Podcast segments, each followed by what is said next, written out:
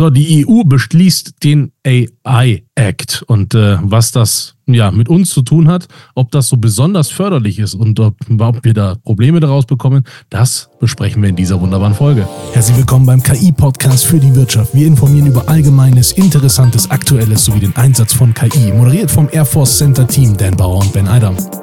Und genau das sind wir. Herzlich willkommen in dieser Folge AI Act. Ben. Howdy! Mir wird ja, der, so ein bisschen schlecht, wenn ich darüber nachdenke, muss ich ganz ehrlich sagen, äh, weil äh, Gründe und genau die Gründe erleuchten wir oder beleuchten wir in dieser Folge. Ähm, wie geht's dir denn damit, wenn du darüber nachdenkst? Also aus einer, aus einer Makroperspektive, aus der Vogelperspektive habe ich das Gefühl, das ist so ein Damoklesschwert, was ja. ohne Not aufgehangen wird. Ja. So, also Worst Case, der ja passieren kann, ist, dass du es schaffst, nicht nur eine, sondern die Zukunftsindustrie schlechthin kaputt zu regulieren, bevor sie überhaupt angefangen hat zu existieren.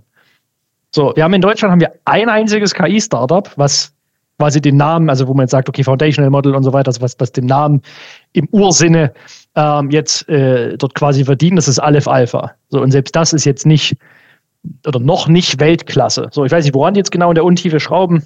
Ich habe da großes Vertrauen, die Jungs und Mädels, aber das ist eins. So, das ist von, ganz Deutschland, also fast schon aus dem DHCH Plus Raum, so ungefähr deutschsprachiger Raum, ist es eins. So. Das nächste in ganz Europa ist Mistral in Paris. Und die wiederum sind, ja, gibt es erst seit neun Monaten.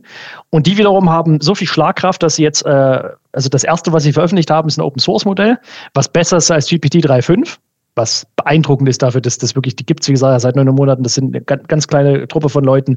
Ähm, ehemalige, glaube ich, Meta, also von Facebook quasi Leute mit dabei bla bla bla. Und die sind jetzt wohl dabei, also Stand again Anfang Februar 2024, äh, auch ein Open Source Modell rauszuhauen, was, was ungefähr auf dem Level von GPT-4 ist.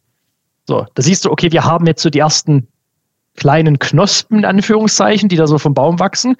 Und die EU ist so dabei, okay, wir holzen es erstmal komplett platt. So, wir, wir, also, das sind natürlich große Sternchen hinten ran, so wird nicht alles komplett plattgewalzt, aber es ist halt so ein, in der Fassung äh, und die ist jetzt zum Glück schon entschärft worden, bevor die überhaupt in, in diese Rohfassung ja, gekommen ist. Aber in der Fassung, wie sie momentan aussieht, dass sie reinkommt, bin ich zumindest auf der Seite, ähm, ist es immer noch zu harsch und es ist zu früh zu regulierend. So, ich finde Teile davon sehr sinnvoll. Also manchmal sagt, okay, Foundational Models, also die wirklich großen Dinger, wenn die eine gewisse Komplexität übersteigen, dann sollten die irgendwo ähm, gelabelt sein und sollte jemand darauf mit aufpassen, weil die Dinger haben ja wirklich viel Macht. Das ist ja gar keine Frage soweit. Ähm, aber die Gesamtstrahlkraft, also die, diese, diese verschiedenen Dimensionen, das ist, war ja auch noch nicht fertig, deswegen gibt es jetzt auch noch keine, keine finale Einschätzung dazu. Was ich gesehen habe, ist immer noch so, es hinterlässt mich mit, mit Magenschmerzen in die Richtung. Ja, mich auch. So, ich bin nicht ganz, also als das in der Urfassung war, dachte ich so, okay, wenn der so verabschiedet wird, dann muss ich halt leider in Silicon Valley ziehen. Das bringt halt leider nichts. Jetzt ist es so, weiß ich noch nicht, weil bisschen besser ginge noch, bisschen praktikabler, bisschen praxisorientierter. Ähm, aber mal gucken, was da noch rauskommt. Ich meine, die, die Version wurde ja von, äh, ich weiß gar nicht, Deutschland, Frankreich und noch irgendeinem Italien waren es, glaube ich, ähm, wurde ja dann nochmal einen ganzen Tacken entschärft, was das nur ein bisschen hat aufatmen lassen. Eben, weil da jetzt halt wirklich schon Geld dahinter hängt.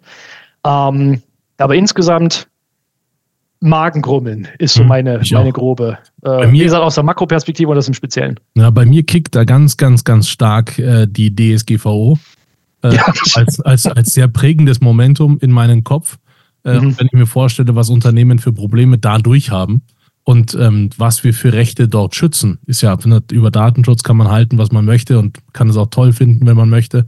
Wenn ich mir aber auf der einen Seite anschaue, was ich als Unternehmen als tun muss, um da compliant zu sein, und auf der anderen Seite wissen die Leute noch nicht mal, was wir da schützen, geben die Daten, die wir da schützen, einfach völlig frei das heißt, auf der einen Seite schütze ich sie und auf der anderen sind sie völlig frei rausgehauen. Ähm, weiß ich nicht, ob ich das so besonders toll finde. Und ich sehe einfach, wir haben jetzt gerade in Deutschland, ich sehe das persönlich aus, aus meiner deutschen Brille, äh, sehe ich, wir haben in der Wirtschaft gerade echte Probleme. So wirkliche Probleme. Mhm, und mhm. ähm, wir haben einen, einen Rückgang, natürlich, wir haben sämtliche verschiedene Eindrücke auch, die das bewirken, sei es jetzt äh, einfach äh, eine, eine politische Situation, äh, ne, die irgendwelche Kriege hervorruft oder sei es äh, irgendwie Energiemangel oder ne, irgendwelche ne, Probleme, die aus der Vergangenheit äh, geschaffen sind und jetzt hier wir ausbaden dürfen. Natürlich entstehen die dadurch, aber ich habe so den Eindruck, dass wir uns ganz gerne auch mal irgendwie den, den, den Stab, äh, ne, den Stecken in die Speichen äh, schmeißen. Mhm. Äh, und ähm, weiß ich nicht, liege ich denn da richtig aus deiner Sicht? Du hast ja das Ganze doch besser analysiert. Also bei KI hast du halt die Herausforderung, ist zumindest mein persönliches Gefühl, dass die allermeisten Entscheider, zumindest auf politischer Ebene, selber nicht das, entweder nicht das oder kein ausreichendes Tiefenverständnis von der Technologie, wie sie heute ist, und von dem Potenzial, was sie haben kann, besitzen momentan. Mhm. So, ich glaube, dass sie, dass sie sehr, sehr gute Leute haben, mit denen sie da absprechen können und so weiter und so fort. Also ich bin da einfach mal guter. Ich kenne auch ein paar Leute, die so in dem, in dem Dunstkreis ein bisschen mit unterwegs sind. Aber was faktisch politisch entschieden wird, und das will ich jetzt gar nicht so weit in die generelle Politik gehen, aber ich habe so das Gefühl, es ist wenig, äh, wenig Zukunftsorientierung. Da ist jetzt wenig Vision und, und, und dementsprechend auch Mut dahinter.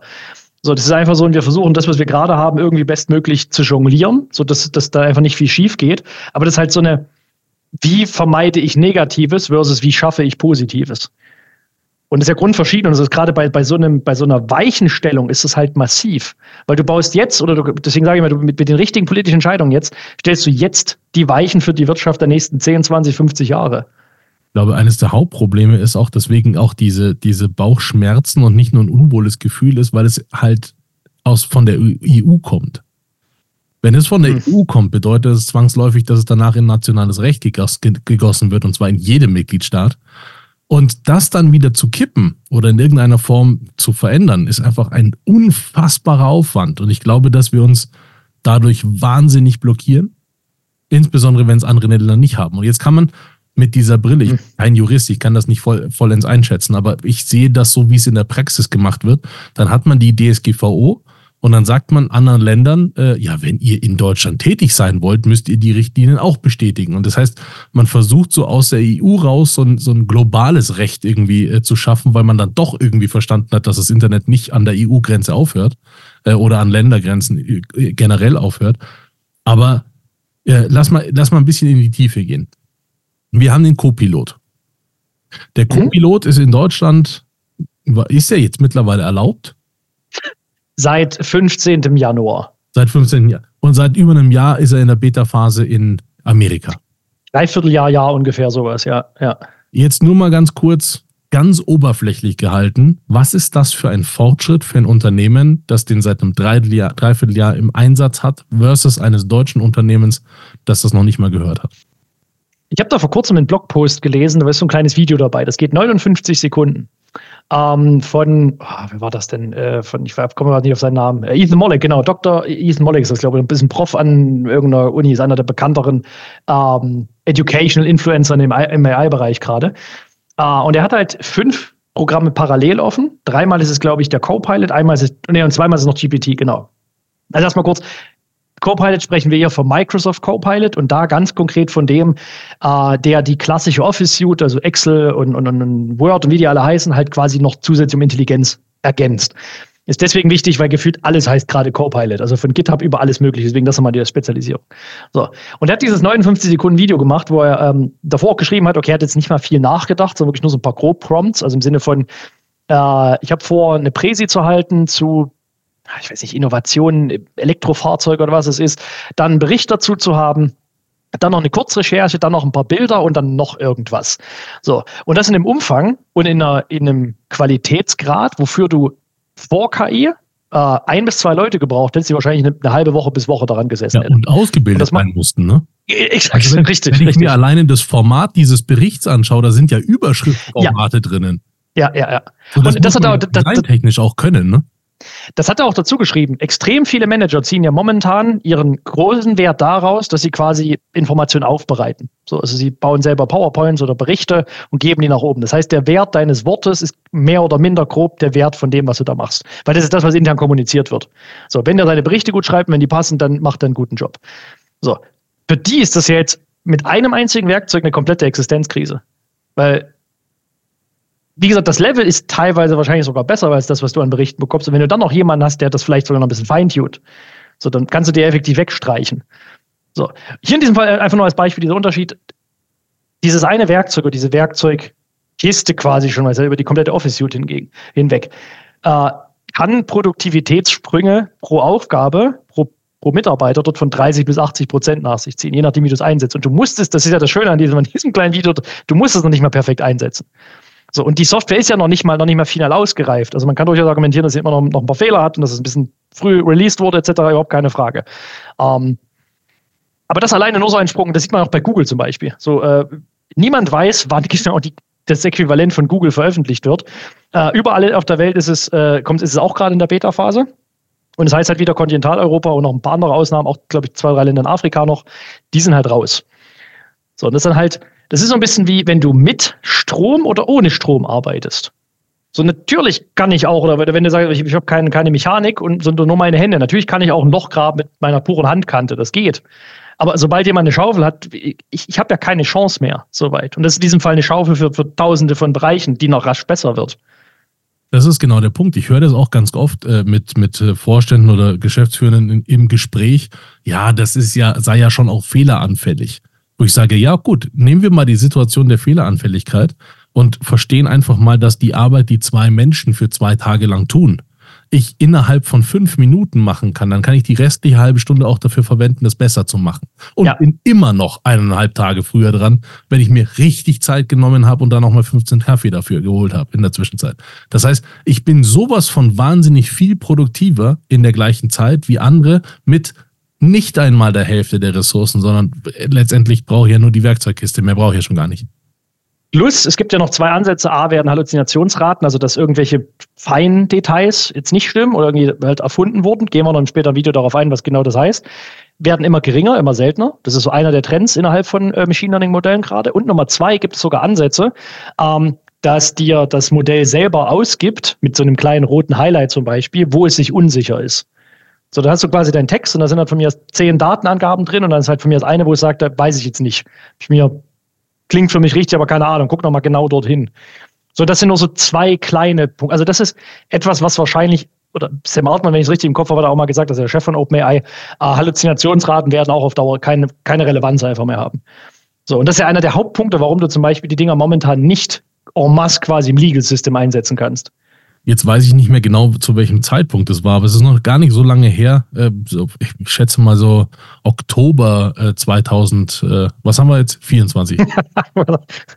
nee, 2000. Also, also un ungefähr 200 AI-Jahre. So. Ja, genau, ja, 200 AI-Jahre, genau.